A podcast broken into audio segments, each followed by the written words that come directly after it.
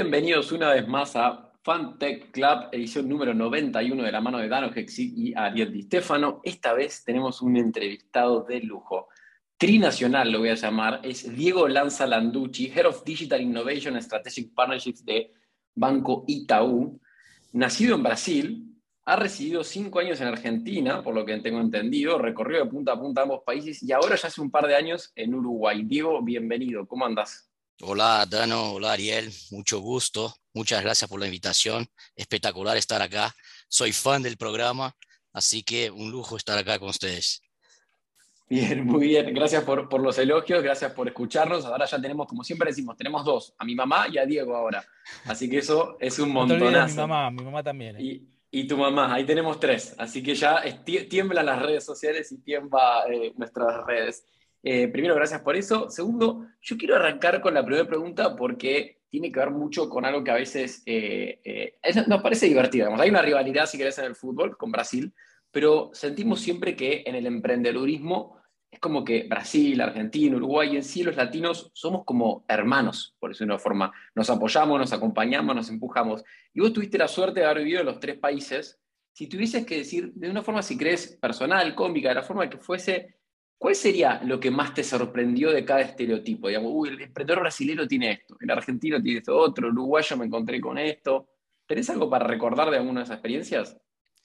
Mira, primero me gustaría rescatar lo que tenemos en común, ¿no? Por, por ser todos latinoamericanos y por eso nos identificamos tanto y vivimos en esa vorágine que es eh, la, la macroeconomía de nuestros países, todos todos los emprendedores y todos los eh, profesionales en general en esos países tenemos una capacidad de adaptación gigante, ¿no? Y, esa flexibilidad para adaptarnos a, diferentes contextos y cambios sorpresivos que muchas veces viene por la regulación, muchas veces viene por el contexto. Entonces yo creo que común tenemos eso de los latinoamericanos que tienen que ser creativos por, por, por sí solos y, generar esa, esa capacidad de innovar en esos ambientes difíciles.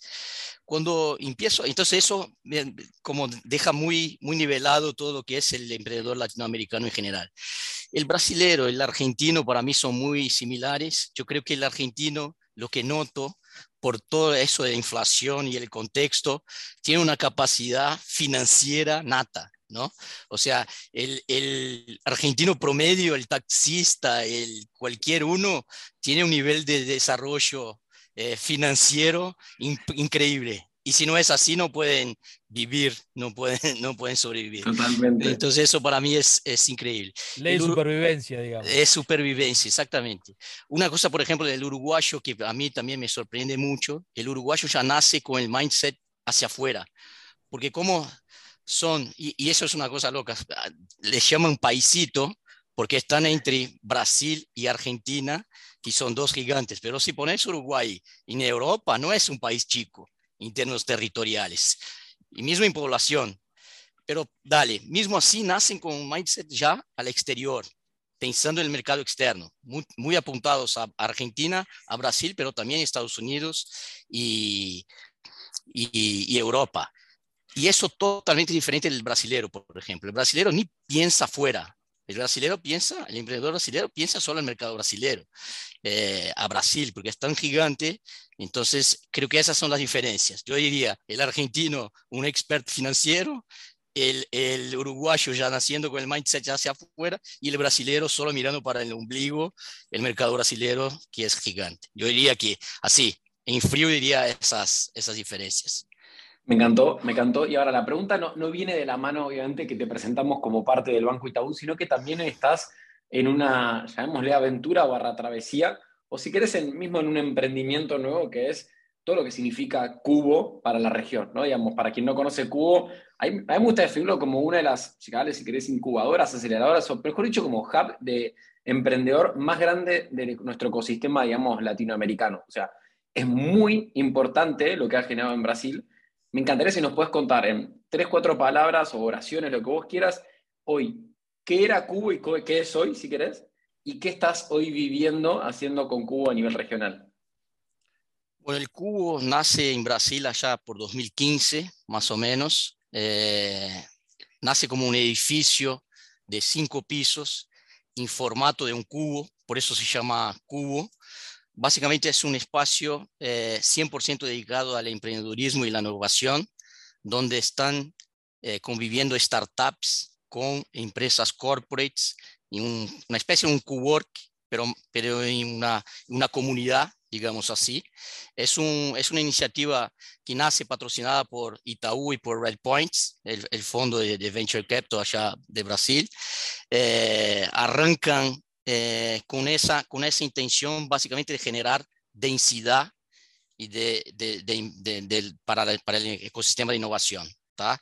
Y Arranca entonces 2015, empieza a crecer mucho, allá por 2019 eh, las startups empiezan a crecer y el ecosistema empieza a crecer, tiene que ir para un espacio más grande y van a un edificio de 13 pisos. Hoy están ubicados ahí en Vila Olimpia, en San Pablo, 13 pisos, 22 mil metros cuadrados, solo dedicados, 100% dedicado a startups y innovación.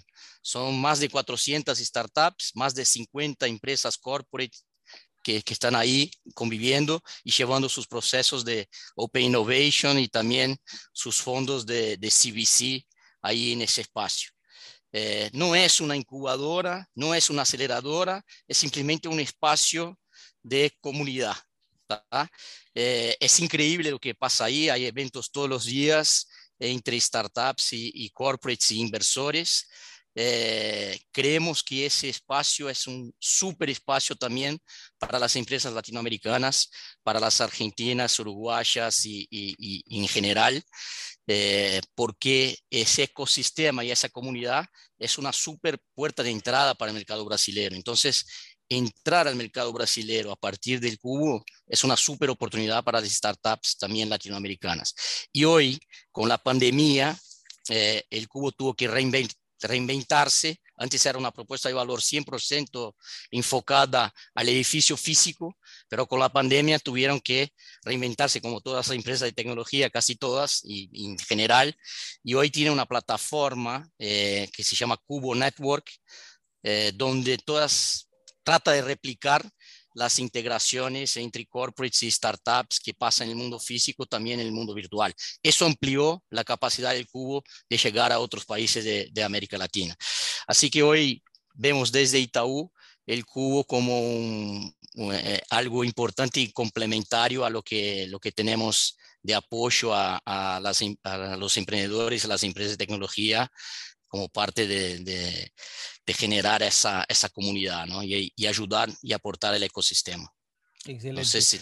Diego, tengo una consulta. Sí. Como en tu rol de, de Digital Innovation en, en, un grupo como Itaú, que es un grupo enorme, yo siento, siempre digo lo mismo, ¿no? Que uno cuando ve un grupo enorme, uno sabe que hay recursos, que hay decisiones y que hay eh, mucha gente, pero es muy difícil ponerse en la velocidad que requiere la innovación digital.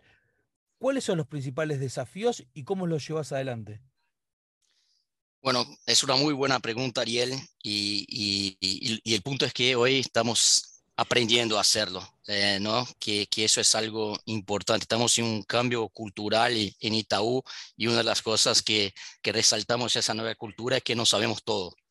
Y entonces estamos tratando de eh, aprender cómo, cómo convivir con ese, con ese ecosistema eh, de innovación. No, no es algo fácil porque, porque, bueno, tenemos que respetar todo el tema regulatorio, hay, mucha, hay muchos temas eh, que, no son fáciles de, integrar, pero hoy en esa, mirada de no sabemos todos, sabemos que hay mucha gente haciendo cosas buenas afuera del banco y que podemos aprender mucho con, ese ecosistema. Entonces hoy creo que lo principal es que estamos abiertos a entender y, mirar las oportunidades para trabajar de forma cooperativa con las fintechs, por ejemplo, con otras startups.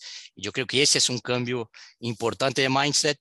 No estamos todavía 100% preparados, hay diferencias, por ejemplo, Brasil está mucho más avanzado en esa, en esa movida, en los países todavía estamos arrancando, hay diferentes niveles de desarrollo, pero el camino es ese de, estar más abierto y cooperativo con, con, el ecosistema en general. Creo que el desafío es enorme, pero también nos deja muchas oportunidades, ¿no? Ahora, yo tuve la suerte de formar parte de un par de eventos de, entre Cubo, el banco y también emprendedores de Argentina. Y creo que ahora después de escucharte entiendo todo. O sea, es como que digo, sos el, estás el puesto como si fuese en fútbol del clásico doble 5, por decir una forma. No tenés que organizar ese juego. Y es muy loco porque vos de un lado tenés la perspectiva. Perdóname, no le quieras explicar a un brasilero un doble 5. Nacen, nacen con eso. Nacen con eso, sí, con podemos hablar toda la, toda la tarde eso. Perfecto. Pero digo, es muy loco porque yo ahora que te escuché, termino de entender también, ya que naif que soy, pero también qué rol increíble cumplís, porque del otro lado vos escuchás a los emprendedores que están regionalizándose, por ejemplo, y del lado del banco vos podés aportar con algo muy simple que el otro día te lo mencioné, este concepto de me tengo que abrir una cuenta de banco, la tengo en Argentina, me tengo que ir a Uruguay. ¿Para qué te tengo que presentar todos los papeles? Si ya los tenés, ya soy cliente tuyo, ya operé cuatro años. Y eso, simplemente tener como una suerte de pasaporte bancario en todos los lugares donde está Itaú, que encima estamos hablando de los bancos más grandes del mundo, eh, es impresionante. Ese tipo de acciones, ¿vos crees que hoy el banco en este, en este mindset de me pareció impresionante. La verdad es la primera vez que escucho un banco que diga no sabemos todo y que hay gente afuera que sabe más, es, increíble. Ese mindset, ¿vos crees que es el que te permite poder detectar, estas oportunidades? Y en los tiempos que una corporación, vamos a decir esa palabra dura, lo puede implementar, empezar a solucionar esas cosas, ¿es por ahí el camino, digamos, de la innovación? Sí, yo creo que esa, ese es el camino. Yo creo que la, innovación apunta sobre todo a simplificar la vida de los clientes y ese ejemplo que vos tirás es clave, es uno de los ejemplos que tenemos y es un dolor real. Estamos enfocados en eso para trabajar y resolver ese problema. Eh, ojalá te pueda ayudar eh, de forma simple abrir la cuenta y, en Argentina y Uruguay sin ninguna duda, pero también queremos ampliar a Brasil, a Colombia, a Chile, a Paraguay, eh, que son los otros países que tenemos bancos. Si la idea es esa, buscar ejemplos de ese tipo para simplificar la vida del cliente, porque al fin del día la innovación viene para simplificar la vida de los clientes. Sin duda. Pues sabes que, y si escuchaste el podcast, lo, lo, lo habrás escuchado más de una vez, a mí me apasiona la geopolítica, creo que todo lo que pasa luego sucede a través de esos grandes macroprocesos. Y yo creo que la región, toda la región, está ante una oportunidad histórica, ¿no? Una oportunidad histórica que se da cada 100 años por un montón de condiciones que no vienen al caso. Y creo que sin duda Brasil está desde hace ya muchos años, desde los 90, posicionado como el motor de Latinoamérica en un montón de características. Eh, por otro lado, creo que Chile está muy desarrollado a nivel instituciones, regulaciones, mercado estable. Se han sumado a ese proceso Colombia, Perú, Paraguay, que está creciendo de manera, y Uruguay, que obviamente eh, también está dentro de ese grupo quedamos los díscolos, ¿no? El, el, hermano díscolo que siempre llega tarde, toma una copa de más, siempre trae un problema, pero lo queremos porque es hermano y somos nosotros, los argentinos. Sin embargo, y ahí viene la pregunta con toda esta intro, yo siento que Argentina está también ante una oportunidad histórica de reivindicarse como, no como potencia, pero sí como gran acompañante de Brasil, si es que Argentina da los pasos que tiene que dar, ¿no? Es decir, tenemos hoy por, por, una cuestión, eh, digo, regulatoria, por una cuestión económica, por una cantidad de años de inflación, una oportunidad, digo, que si acomodamos las cosas con el motor brasilero y el orden regional, Argentina debería poder reinsertarse. ¿Qué oportunidades ves vos en ese marco general para la Argentina y para la región? Mira, Ariel, yo que lo que veo en Argentina hoy en día y de vuelta a la pandemia, la pandemia cambia muchas cosas, ¿no? Y, y, lo, que, lo que hizo la pandemia y todo el contexto macroeconómico que también implica en Argentina es que abrió el talento argentino para el mundo. Entonces hoy eh, veo muchas empresas brasileras, chilenas, uruguayas que están yendo a buscar talento en, Argentina. Y es un talento que no está concentralizado solo en Buenos Aires, tenemos en Mendoza, Rosario, Córdoba, o sea, está por toda la Argentina, hay mucho talento bueno, eh, sobre todo en el mundo digital y tecnológico. Entonces yo creo que esa primero posicionó a Argentina distinto eh, y de esa forma de exportación de talentos. Y yo creo que otra cosa que está haciendo también por, el contexto, está haciendo resaltar mucho la Argentina, es todo que tiene que ver con el ecosistema cripto y web 3.0 y todo eso.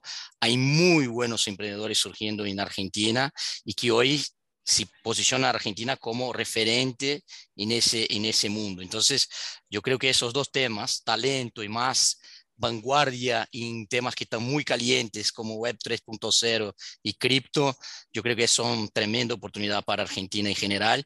Y hoy ya veo mucho, muchos brasileros o muchos fondos brasileños también yendo a, Argentina y yendo a buscar esos talentos y esa innovación que creo que está, que está, que está buenísimo. Eh, en relación a la región, yo creo que todavía hay mucho talento para, para aprovechar en la América Latina en general. Yo creo que recién está arrancando eso del, de, del fondo, de los fondos de capital de riesgo y del emprendedurismo digital. Yo creo que, que todavía hay mucho para crecer y, creo que muchos de los problemas de América Latina eh, podemos resolver con los emprendedores que están por acá mismo. Así que tengo mucha fe en el potencial del de latinoamericano para, para resolver nuestros problemas mismos. Qué bueno, qué bueno escucharlo. Totalmente. Y me, diste pie con lo de cripto, me lo estaba guardando para el final porque no quería, eh, digamos, ir tanto por ahí, pero te lo voy a encargar por otro lado la pregunta. El concepto del rol, a veces en, grandes empresas o corporaciones de, de, digital innovation o, digamos, de la transformación digital y demás, tiene como dos perfiles. Y lo voy a decir, digamos, con un poquito de azúcar. Tenés el perfil Diego, que digamos, te tiro flores porque por algo estás acá, pero es el doer, el que hace, el que va rompiendo las barreras, el que siempre tiene compliance ilegales por el costado diciéndole para que acá no y demás, pero va encontrando las soluciones y el non-doer, el que flota, el que supuestamente está haciendo algo y lo único que hace es dar charlas de e-commerce o de cosas de, transformación digital en, en, algún lado y nunca cambia nada. En resumen, no trae a alguien que hable de eso. Cripto es uno de esos temas sensibles, me imagino, en la corporación. Pero al mismo tiempo es uno de los temas más candentes, vos mismo lo acabas de contar, no solo en Argentina, que digamos, hace poquito justo Santi Siri salió también en su podcast a hablar de que hoy Argentina se pone como potencia mundial en cripto, en Latinoamérica en sí, y viene del, principio de la conversación que vos decías, la palabra mágica, la inflación. Cripto termina siendo una solución de escape a nuestros ahorros y mágicamente nosotros, nuestro taxista tiene la tarjeta de Velo, como digamos de Lemon, tiene la Wallah, tiene la Itaú, tiene de todo.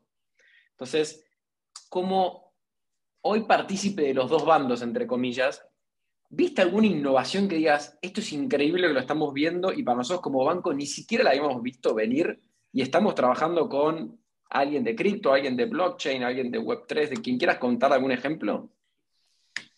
Mira, primero eh, creo que hay una barrera importante ahí lo que vos decís del mindset de los bancos, que antes cripto era palabra prohibida, ¿no? O sea, hablaba cripto y no pasaba de la puerta hacia adentro. Ahora, al menos, paramos para ver y, y, vamos a entender un poco más. Y hay de todo, y hay cripto, hay gente que trabaja muy bien con cripto y hay gente que, que deja algunas ventanas y, puertas abiertas que son más riesgosas. Entonces, hoy lo que sí tenemos una predisposición para entender bien en profundidad el negocio y eso es muy importante porque estamos arrancando y sí estamos, estamos viendo. Hay gente, eh, o sea, hay algunas acciones en el banco que ya ofrecemos, alguna, no en el banco, pero en algunas en, algún, algunos vehículos del ecosistema, llamemos así, que ya estamos viendo y ofreciendo inversión en cripto para nuestros clientes. En un ambiente todavía bastante regulado, con, con partners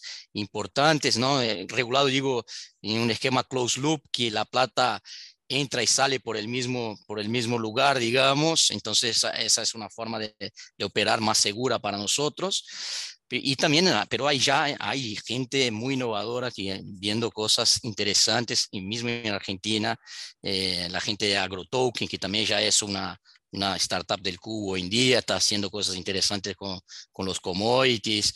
El propio Itaú en Brasil eh, ahora abrió una área de digital assets que también está empezando a ver eh, cosas de tokenización. O sea, hay cosas interesantes surgiendo. Eh, lo que sí hoy estamos abiertos para escuchar y ver. Eso, eso es un, un primer cambio importante de mindset. Eh, y algunas vamos a poder seguir y, empezar a, a, trabajar en conjunto, algunas otras todavía no, pero, pero sí estamos a punto de escuchar al menos. Perfecto. Digo, la verdad que es interesantísimo todo lo que nos contaste. Vos sabés que nosotros generalmente cuando trabajamos la entrevista y, la, tratamos de dar un cierre, apuntamos a algo más personal, porque la gente creo yo que de lo que más eh, entiende y se conecta es con la gente. Entonces, siempre tenemos con esta, aquellos que podemos hacer la pregunta, con esta pregunta que tiene que ver con algo que te hace reflexionar un poquito y es, si tuvieses que dejarle a tus hijos una frase que pueda generarle a ellos un resumen de lo que vos aprendiste, de lo que vos crees que es importante que ellos tienen que conocer, puede ser de cualquier estilo, te doy un tiempo para pensarla, ¿qué frase querés que le dejarías y que te representaría? Ah, qué buena pregunta, Ariel. Acá, acá eh, tengo que pensar un poco, pero yo que lo que, lo que les digo, y, bueno, tengo tres hijos y les digo mucho, es que no tengan miedo de, de, de, ir atrás de, de, perseguir sus sueños, ¿no? Yo creo que, que, eso es lo más importante y es lo que más eh, trato de reflejar en, en, mi día a día, de, no, no tener miedo de, de ir a encarar y, los sueños de, de, cada uno. Así que yo diría, persiga sus sueños. Ese es mi, diría con una frase, sería esa de ahí. Excelente, excelente, porque un poco hay que ser soñador para cambiar al grupo Itaú desde la digitalización y la innovación. Y hay que ser también soñador para escucharnos a nosotros y eh, aprender con cada uno de estos invitados que vamos trayendo todas las semanas a, todos nuestros seguidores. Muchas gracias, Diego, por participar, por estar con nosotros y por contarnos un poco acerca de este mundo increíble de lo que están haciendo con Cubo y con, con el grupo Itaú. Y a todos ustedes, nos vemos la semana que viene con más Fantage Club. Saben que nos pueden encontrar en las redes en arroba Fantage Club y en hola fantageclub.com. Gracias, Danito, y a nuestros sponsors de siempre, ¿sí? con eh, Chocorísimo y con todo lo que es el grupo Temple. Nos, nos, estamos eh, preparando para una gran fiesta ahora en los 100 episodios. No, no vamos a decir más que eso, va a haber una fiesta. Por supuesto, Diego y todos los invitados van a estar presentes y van a estar invitados a, a juntarse y a conocerse y todos los oyentes. Así que pronto van a tener más novedades. Escuchen los nuevos episodios. Nos vemos la semana que viene. Gracias por todo. Bye.